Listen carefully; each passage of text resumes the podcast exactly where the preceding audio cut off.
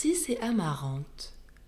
Pour ma demoiselle de Sillery, j'avais Ésope quitté pour être tout à Boccace. Mais une divinité veut revoir sur le Parnasse des fables de ma façon.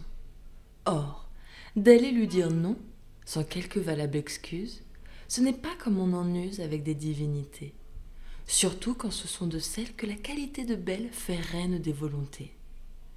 Car afin que l'on le sache, c'est Sillery qui s'attache à vouloir que, de nouveau, si relou, si recorbeau chez moi se parlent en rime. Qui dit Sillery dit tout. Peu de gens en leur estime lui refusent le haut bout. Comment le pourrait-on faire? Pour venir à notre affaire, mes contes, à son avis, sont obscurs. Les beaux esprits n'entendent pas toutes choses.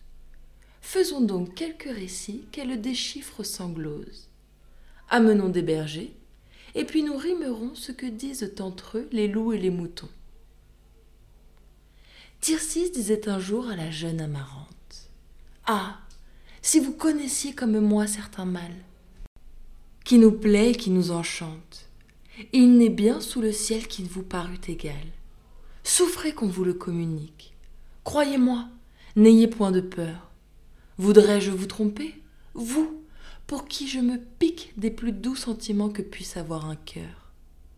Amarante aussitôt réplique. Comment l'appelez-vous ce mal Quel est son nom? L'amour. Ce mot est beau. Dites-moi quelques marques, à quoi je le pourrais connaître. Que sent-on?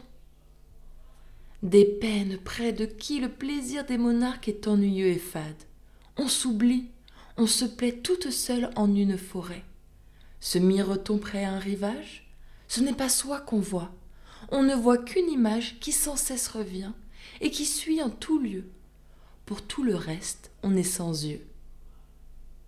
Il est un berger du village dont la bord, dont la voix, dont le nom fait rougir. On soupire à son souvenir. On ne sait pas pourquoi, cependant on soupire. On a peur de le voir, encore qu'on le désire. Amarante dit à l'instant Oh, oh, c'est là ce mal que vous me prêchez tant. Il ne m'est pas nouveau. Je pense le connaître.